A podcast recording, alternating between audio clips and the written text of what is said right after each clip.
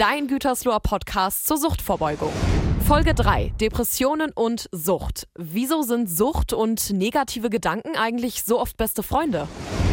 Darüber spreche ich heute mit äh, Dr. Ulrich Kemper. Hallo. Hallo. Stellst auch du dich vielleicht einmal ganz kurz vor?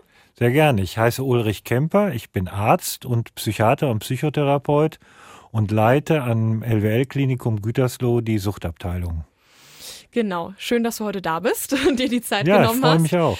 Ähm, ich habe auch dir passend zur Folge mehr oder weniger ähm, drei Entweder-Oder-Fragen rausgesucht. Die erste wäre Optimist oder Pessimist. Was bist du eher? Optimist. Sehr schön. ähm, offen emotional sein oder Emotionen verstecken? Offen emotional sein. Wut oder Trauer? Beides. Okay. Die Frage ist ja heute, warum äh, sind Sucht und negative Gedanken, also Depression, so gute Freunde? In welcher Beziehung stehen die beiden äh, zueinander? Und vielleicht klären wir erstmal am Anfang, was ist überhaupt eine Depression? Also ab wann spricht man von einer Depression? Wir sprechen da jetzt wahrscheinlich nicht drüber, wenn ich einen Tag schlechte Laune habe. Ähm, vielleicht kannst du das ganz kurz erklären. Ja klar, also erstmal muss man wissen, es gibt nicht eine Art von Depression, sondern es gibt ganz verschiedene Arten von Depressionen. Okay. Deshalb ist es auch vielleicht ein bisschen komplizierter zu erklären. Eine Sache, die Depressionen alle gemeinsam haben, hast du schon gesagt, das ist nämlich, dass man schlechte Stimmung hat. Das kann so weit gehen, dass man nicht mehr leben will. Und zum Zweiten gehört aber auch dazu, dass man nicht, wie man hier in Westfalen sagt, aus den Pötten kommt. Das heißt, ein Merkmal der Depression ist die sogenannte Antriebsschwäche. Das kann sein, dass man einfach sich quälen muss, wenn man zur Arbeit geht, dass man nicht aus dem Bett rauskommt und kann eben schlimmstenfalls so weit sein, dass man gar nichts mehr geregelt kriegt. Also es wirklich nicht mal schafft, aufzustehen, zu duschen, zu frühstücken, sondern wirklich nur noch an der Ecke sitzt oder an der Ecke liegt und seinen Alltag überhaupt nicht mehr geregelt bekommt. Und das wahrscheinlich auch dann über einen längeren Zeitraum. Ja, es gibt kurze Depressionen und es gibt längere Depressionen. Es gibt leider auch Menschen, die so ihr ganzes Leben lang so ein depressives Grundgefühl haben. Da haben wir auch einen Fachausdruck für, das nennen wir dann Dysthymie. Okay. Du hast es jetzt gerade schon ganz kurz angesprochen. Lass uns kurz über die Folgen einer Depression sprechen oder von diesen Depressionen. Was sind da so typische, körperlich und äh, psychisch gesehen?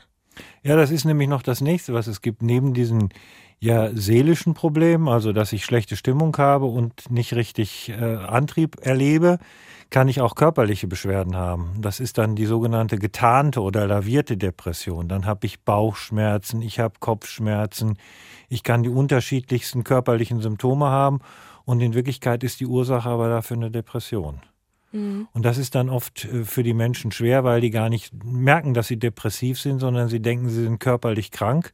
In diesem Zusammenhang spricht man dann von einer psychosomatischen Erkrankung. Und Sucht und Depression, die ähm, ja, stehen ja eng zueinander. Wie passen diese beiden Krankheiten denn überhaupt zusammen? Naja, man könnte sagen, Best Friends. Die gehören also wirklich eng beieinander, wobei eben äh, es in, in beide Richtungen geht. Also es kann sowohl die Henne und das Ei die Depression oder die Sucht sein. Das eine ist eben der Fall, wenn jemand zuerst eigentlich immer gute Laune hat und dann in eine Suchtlaufbahn gerät, egal ob jetzt mit Alkohol oder mit Drogen, dann geht natürlich das Leben so weit in den Keller, dass man irgendwann dann auch depressiv werden kann. Spätestens, wenn man dann die Folgen merkt, wenn man merkt, man hat seine körperliche Gesundheit ruiniert, die Familie ist nicht mehr da, die Arbeit ist nicht mehr da, bis hin zur Wohnungslosigkeit. Die Sucht kann einem ja alles nehmen, was man sich im Leben vielleicht aufgebaut hat. Und dann spricht man eben von einer sekundären Depression. Das erleben wir oft. Ich habe ja eben schon erzählt, ich arbeite im Krankenhaus. Und wenn dann Menschen durch die sogenannte Entzugsbehandlung aus der Sucht auftauchen und dann erstmal sehen, wo sie stehen in ihrem Leben, dann sind natürlich viele Menschen sehr verzweifelt. Mhm. Deshalb warten wir dann erstmal, bevor wir eine Depression diagnostizieren, vier Wochen ab. Und wenn dann nach vier Wochen nach dem Entzug jemand immer noch sehr verzweifelt, traurig, antriebslos ist, erst dann sprechen wir von einer Depression. Es geht aber eben auch in die umgekehrte Richtung. Jemand hat es schwer im Leben, wird dann depressiv, aus sich heraus oder auch durch Umwelteinflüsse. Das sind eben auch verschiedene Möglichkeiten. Und fängt dann an, sozusagen seinen Kummer wegzutrinken. Ich weiß nicht, ob du Wilhelm Busch kennst, da gibt's äh, die fromme Helene Ja. und da gibt's den bekannten Spruch, äh, es ist ein Brauch von Alters her, wer Sorgen hat, hat auch Likör. Kenne ich Das tatsächlich nicht, aber Ja, das ist, glaube ich, auch was für Ältere. ähm, das heißt, ich kann natürlich, auch wenn es mir schlecht geht, versuchen, meine Stimmung mit Suchtmitteln zu verändern. Ich kann Mhm. also, wenn ich Kummer habe, den Kummer versuchen wegzutrinken mit Alkohol. Das wirkt ja am Anfang auch erst ein bisschen.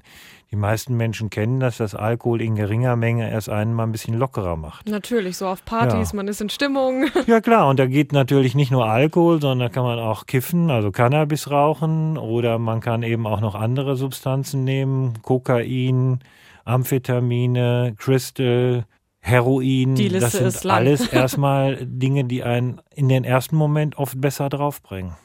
Dafür ist der Absturz dann nachher umso schlimmer. Ähm, also meinst du, man kann gar nicht genau sagen, was jetzt was auslöst, also was zuerst kommt, Depression oder Sucht, das ist immer unterschiedlich. Das, Das kann ist unterschiedlich, man kann es durch Fragen halt rauskriegen. Wenn man, wenn jemand sagt, ich war eigentlich immer ein fröhlicher Mensch, bis ich mit dem Kiffen angefangen habe, dann ist sicherlich klar, dann war eben das Suchtmittel zuerst da. Wenn aber jemand sagt, ich war als Kind im Grunde genommen schon immer bedrückt, ich bin in der Schule gemobbt worden und dann habe ich irgendwann angefangen mit dem Trinken, dann würde man eher sagen, am Anfang war die Depression. Mhm. Und können alle Drogen Depressionen auslösen oder gibt's da spezielle, wo du sagst, die sind, ja, davon kann man eher eine Depression kriegen? Es ist tatsächlich leider so, dass man von allen Drogen eine Depression kriegen kann. Das am häufigsten gebrauchte Suchtmittel in Deutschland ist nun mal Alkohol. Und da ist das sehr bekannt. Es gibt Forscher, die das untersucht haben und die sagen, von den alkoholkranken Menschen sind je nachdem, wer es untersucht hat, zwischen 30 und 60 Prozent depressiv. Das ist ja eine gewaltige Zahl. Besonders bekannt ist es aber auch zum Beispiel beim Kokain. Das nimmt man erst, um gut drauf zu kommen, um Spaß zu haben. Das ist ja sozusagen die Droge, die einen nicht müde macht, sondern die einen gut draufbringen soll. Da ist es dann nachher so, dass man, wenn man eben kein Kokain hat, dann umso finsterer draufkommt. Und viele Kokainsüchtige haben dann, wenn sie versucht haben, vom Kokain wegzukommen, auch schon Selbstmordversuche hinter sich. Überhaupt ist die Selbstmordversuchsrate und leider auch die derjenigen, die das erfolgreich schaffen, bei Suchtkranken fünfmal so hoch wie in der Normalbevölkerung. Ui, ja, Ja. das ist schon fünfmal ja, so. Ja, das ist gewaltig. Ja, äh, man spricht ja auch bei diesen beiden Krankheiten, glaube ich, ich habe mich ein bisschen vorher informiert, von einer Komobilität. Mhm. Komorbidität M- muss es heißen. Echt? Ja. Ach so, ich dachte Komobilität. Nee. ähm, was ist denn überhaupt das Besondere daran, also an diesen beiden Krankheiten, wenn die so miteinander sich Ja, das ist ein verknüpfen? Fachausdruck, den dich, sich die Psychiater geschaffen haben, um eben darauf aufmerksam zu machen, dass man es eben mit zwei Krankheiten zu tun hat und man unter Umständen eben auch zwei Krankheiten behandeln muss, damit man sich eben nicht nur auf den Alkohol beispielsweise jetzt als Einsuchtmittel fokussiert. Das heißt, man hilft jemandem vom Alkohol wegzukommen, der ist aber weiterhin stockdepressiv und weiß mit seinem Leben gar nichts anzufangen und wird dann natürlich relativ schnell rückfällig. Und deshalb hat man eben bei psychischen Erkrankungen oder psychiatrischen Erkrankungen gesagt, man guckt sich an, woraus sie sozusagen zusammengesetzt sind und hat dafür eben den Begriff Komorbidität geschaffen, damit man dann eben auch weiß, man hat mehrere Krankheiten zu behandeln. Und das muss man eben auch mit unterschiedlichen Maßnahmen tun. Die wichtigste Frage natürlich überhaupt, wie komme ich da raus? Wie helft ihr da zum Beispiel ähm, bei euch in der Klinik? Also wie behandelt ihr solche Patienten? Ja, zum ersten Mal ist es überhaupt wichtig, das hatten wir ja eben schon besprochen, überhaupt festzustellen, ob man depressiv ist oder nicht. Okay, also das das, heißt, ist der viele Menschen, Schritt. ja, viele Menschen gehen durch die Gegend und sagen, hm, ich bin schlecht drauf und suchen nicht professionelle Hilfe. Und im Grunde genommen ist es erstmal ganz wichtig zu sagen, ich habe da möglicherweise eine Depression und ich spreche darüber mit meinem Hausarzt, der wird einen dann im Regelfalle zum Psychiater oder zum Psychotherapeuten weiter überweisen.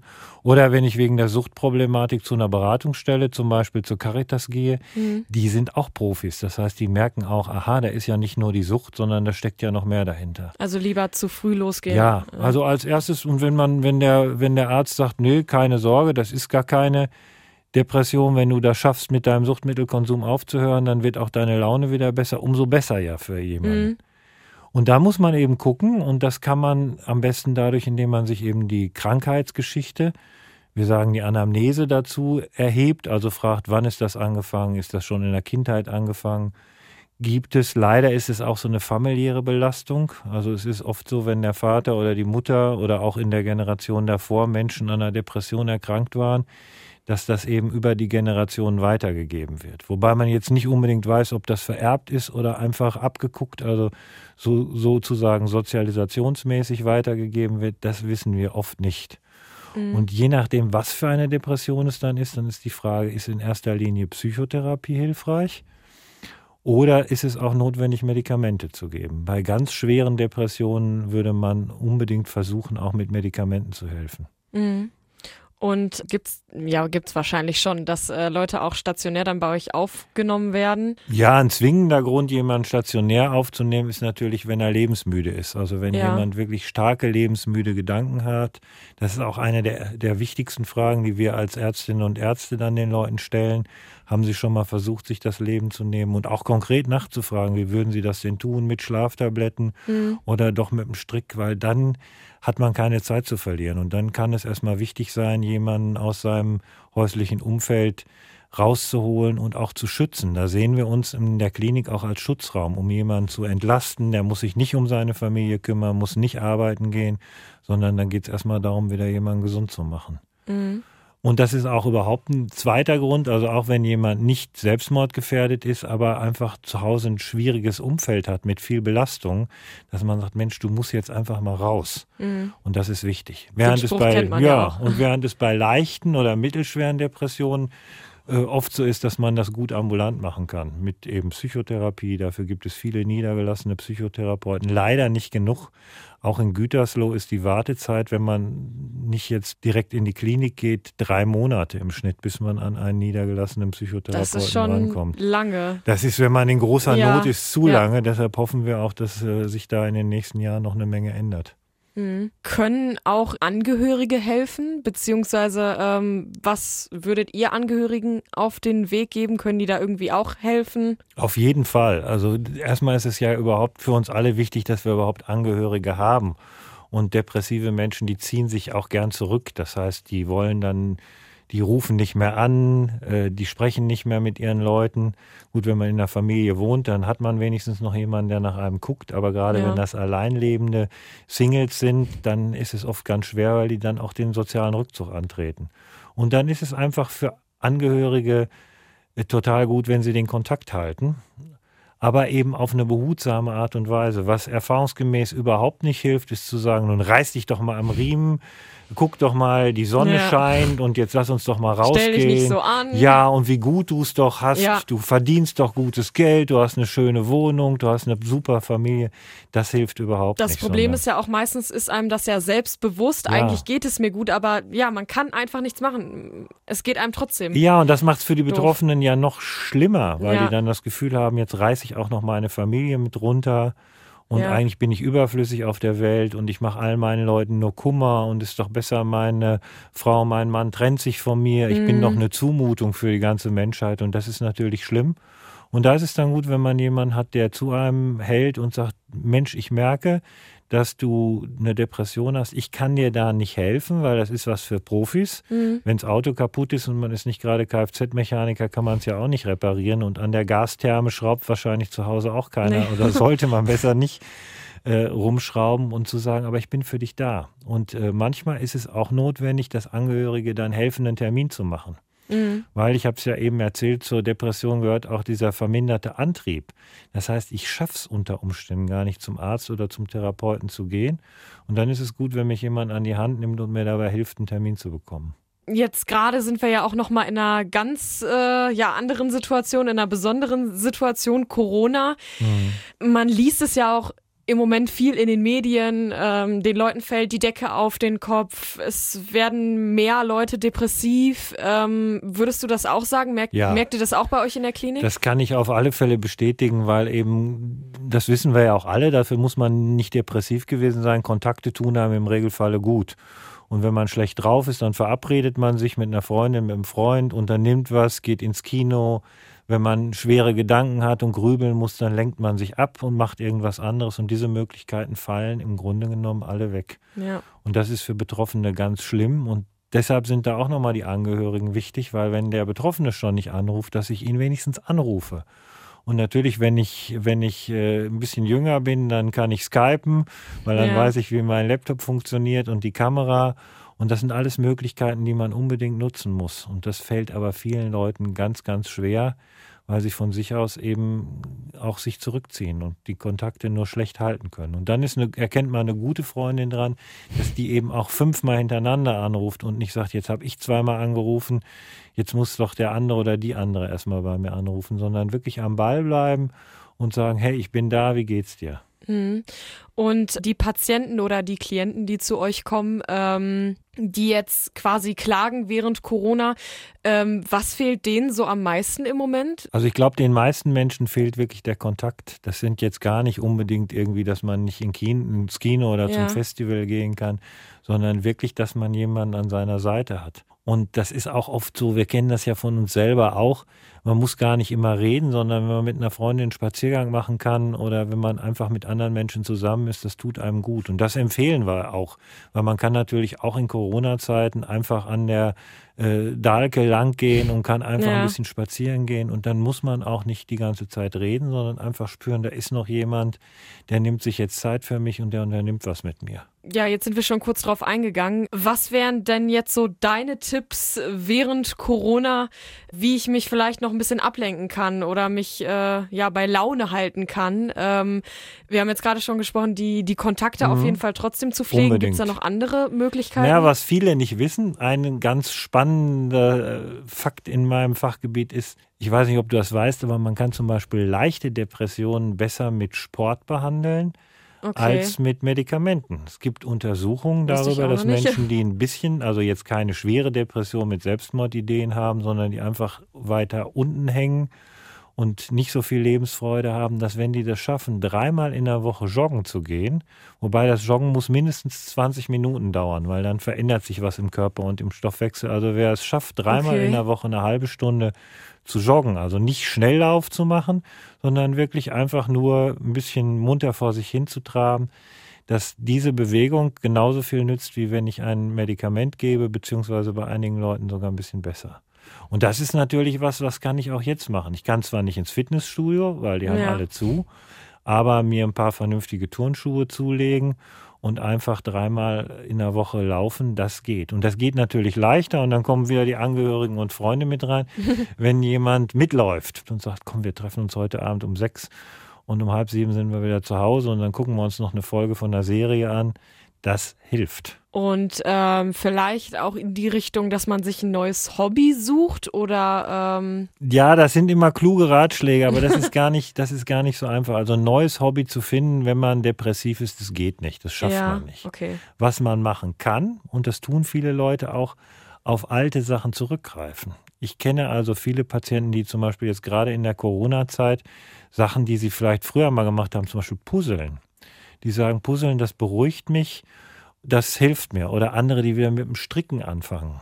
Mhm. Aber was Neues, sich ganz Neues zu suchen, das ist einfach schwierig. Aber auf was Altes zurückgreifen oder einige, die dann doch merken, sie haben äh, da ja noch ein Instrument, wo sie vielleicht Lust dran haben. Aber man muss sich immer klar machen, dass jemand, der depressiv ist, es sowieso schwer hat, irgendwas zu tun. Der ist eigentlich froh, wenn er überhaupt irgendwas getan kriegt. Für manche Depressive ist schon das Lesen von Zeitung eine große Herausforderung. Ich kann mir das schon vorstellen, Ja. dass man dann wirklich überhaupt keine Motivation Ja. hat und dann auch noch was Neues anzufangen. Ja, okay, ist vielleicht nicht, nicht die schlauste Idee. Ja. Und da einfach auch gucken, was hilft. Ich habe zum Beispiel auch Patienten, die sagen, mir tut das total gut, ich kann da nichts Neues lesen, aber ich habe meine Kinderbücher wieder rausgeholt oder ich habe mir Filme angeguckt, die ich schon kenne und die ich mir aber nochmal angucke. Alte Serien, die jetzt, äh, die, wo ich einfach weiß, es tut mir gut. Keine irgendwelchen Thriller- oder Horrorgeschichten, Ja. sondern ja, eben auf- Freundliche Komödien. ja, freundliche Komödien oder nochmal Heidi Ja. oder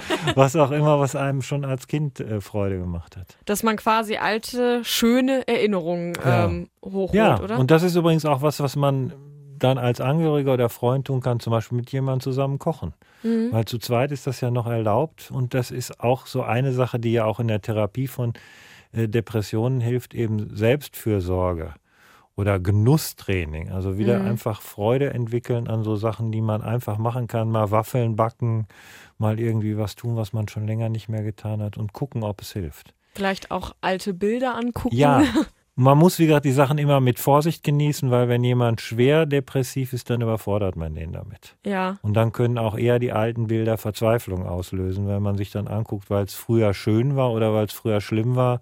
Also wenn jemand schwer depressiv ist, dann ist er doch eher äh, bei uns in der Klinik gut aufgehoben und dann ist das Fotoalbum mit der Freundin nicht die Lösung. Dann wird das vielleicht nur noch schlimmer, wenn ja, man dann klar. Sich irgendwelche alten Bilder anguckt und merkt, ach guck mal, mit der bin ich gar nicht mehr befreundet oder sowas. Ähm, hast du noch irgendwelche Dinge, die wir jetzt gerade vielleicht vergessen haben? Naja, ich muss ja als Suchtspezialist eigentlich noch ein bisschen auf dem Thema Alkohol und Drogen herumreiten, weil Ja. da äh, haben wir nämlich auch das Problem, jetzt, weil du das eben schon mit Corona angesprochen hast, dass natürlich, äh, wenn man jetzt in Gesellschaft ein Glas Bier trinkt, ist das okay, aber wenn man jetzt anfängt zu Hause alleine in seiner Bude zu sitzen und sich dann abends eben, damit man besser draufkommt, eine Flasche Mhm. Wein zu trinken oder ein Mixgetränk oder sowas zu machen, da rate ich dringend von ab. Das ist hochgefährlich. Und das ist eben was, was dann auch Menschen in die, in die Depression dann hineinstürzen kann. Denn wie gesagt, am Anfang hilft es vielleicht noch, aber auf Dauer hilft es eben nicht. Und das ist was, was viele von meinen Patienten beschreiben, dass es eben so angefangen hat. Dass sie eben erstmal so ein Entspannungsbier getrunken haben und sich dann die Menge aber auch hochgesteigert hat. Und davon Ja, ja. würde ich eben dringend abraten. Irgendwann gewöhnt der Körper sich ja dann auch so ist es. Das ist ja dran. ein, ein Merkmal, woran man eben auch die Sucht erkennen kann, ist, dass wir nennen das die sogenannte Toleranzentwicklung. Wenn man normalerweise nach einem halben Liter Bier schon ein bisschen beschwipst ist, dann ist man das, wenn man jeden Tag einen halben Liter Bier trinkt, nach ein paar Monaten nicht mehr und dann braucht man eben mehr.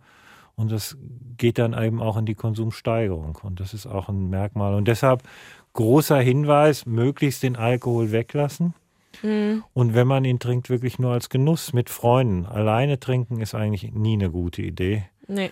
Und jeden Tag Alkohol zu trinken ist auch keine gute Idee. Wir empfehlen dann immer mindestens an zwei Tagen in der Woche äh, Alkohol wegzulassen. Nicht mal eben so abends, jeden Abend ein Feierabendbier Ja. oder zu jedem Essen ein Glas Rotwein trinken, sondern klar, wenn man keine Probleme hat und es einem gut schmeckt, darf man ein Glas Rotwein trinken, darf man ein Glas Bier trinken, aber man sollte es sich eben nicht zur Gewohnheit machen und man sollte vor allen Dingen nicht anfangen, Alkohol oder Drogen zur Stimmungsregulation einzusetzen. Und Ja, das gilt das natürlich ja nicht nur für gefährlich. Alkohol, sondern das gilt auch fürs Kiffen.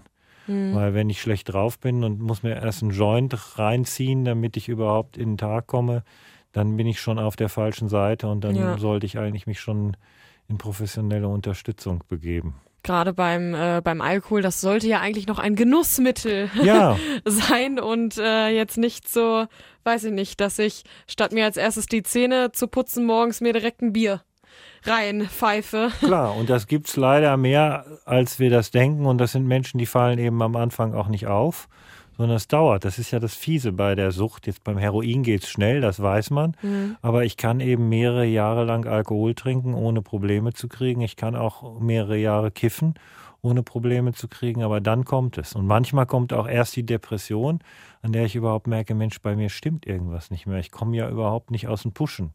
Mhm. Ich kriege ja meine Alltagsdinge überhaupt nicht mehr hin. Und dann brauche ich vielleicht doch mal ein bisschen Unterstützung. Also die Moral von der Geschichte quasi, was würdest du sagen von der heutigen Folge? Na, ich würde sagen, äh, wenn es einem gut geht und man Spaß hat, dann kann man durchaus Alkohol trinken. Vom Cannabis rate ich äh, generell ab, weil leider haben wir ganz viele, insbesondere junge Menschen mit in der Klinik, die jetzt auch schwere psychiatrische Erkrankungen haben. Ich weiß nicht, ob dir der Begriff Psychose was sagt. Ja. Das sind dann Menschen, die irgendwelche Stimmen hören Mhm. oder die das Gefühl haben, nicht mehr selbst zu sein. oder Ja, und das ist eben viel, viel mehr geworden. Und man vermutet, dass es daran liegt, dass das Gras, was heute eben auf dem Markt ist, anders als das Gras vor 20 Jahren bis zu zehnfach stärker ist. Und dass es eben doch eine große Anzahl von Menschen gibt, die das nicht vertragen. Und dann ist es aber oft zu spät, wenn man das bemerkt hat, dann äh, kommt man aus der Schiene schon wieder nicht mehr raus. Und was man auch sagen kann, lieber zu früh Hilfe holen, sich erstmal Genau. informieren oder sich einen Termin machen, äh, anstatt zu spät. Ja, und deshalb heißen die Beratungsstellen, ja, die es hier im Kreis Gütersloh gibt, eben auch Beratungsstellen, damit ich mir eben sagen kann, Mensch, mein Freund hat gesagt, es ist vielleicht zu viel, könnt ihr mir mal ein paar Tipps geben? Und die Kollegen, die da arbeiten, die kenne ich alle gut, da kann man hingehen. Die reißen einem nicht den ja, Kopf ab. Ich kenne die mittlerweile auch. Also ja, die sind die, freundlich. ja. Und es gibt ja auch andere Probleme, wo man Unterstützung braucht. Wenn man eine schwierige Trennung hinter sich hat, wenn man Konflikte in der Familie hat, dann tut es einem manchmal total gut, wenn man jemanden hat, mit dem man darüber reden kann, der eben nicht unmittelbar zum engsten Freundeskreis indem man sich Genau. vielleicht schämt, wenn man da zu viel von sich erzählen will oder auch über andere nicht berichten will. Und Profis haben Schweigepflicht. Das heißt, Mhm. ich kann da hingehen und kann mein Herz ausschütten und das hilft. Genau, manchmal braucht man ja einfach nur wen zum Reden. Das heißt ja nicht, Ganz dass ich genau. direkt gestört bin oder irgendwie sowas, nur weil ich zu einem Beratungstermin gehe. Also Überhaupt nicht. Und Ja. das gilt übrigens auch für Angehörige. Wenn ich als Angehöriger ein Problem habe und weiß, mein, mein Partner, mein Vater, mein Kind kann im Moment noch nicht oder will nicht, dann kann ich auch als Angehöriger dahin gehen. Und auch das machen alle Beratungsstellen und kann mir sagen lassen, was kann ich denn Hilfreiches tun? Weil da ist man ja auch manchmal überfordert. Was soll man denn tun, wenn man jemanden Natürlich. zu Hause sitzen hat, Ja. der da entweder vor sich hin süppelt oder eben schon morgens dicht ist? Und da braucht man dann manchmal auch als Angehöriger Unterstützung. ist ja auch nicht ein Thema, was jetzt jeden Tag durch die Medien geht und sowas. Nee, leider also, nicht, aber das hoffen wir ja. Wir versuchen ja immer ab und zu mal durch Podcasts Ja, und andere auf das Beispiel. Thema aufmerksam zu machen. Genau, ich würde sagen, das äh, waren doch jetzt ganz schöne abschließende Worte.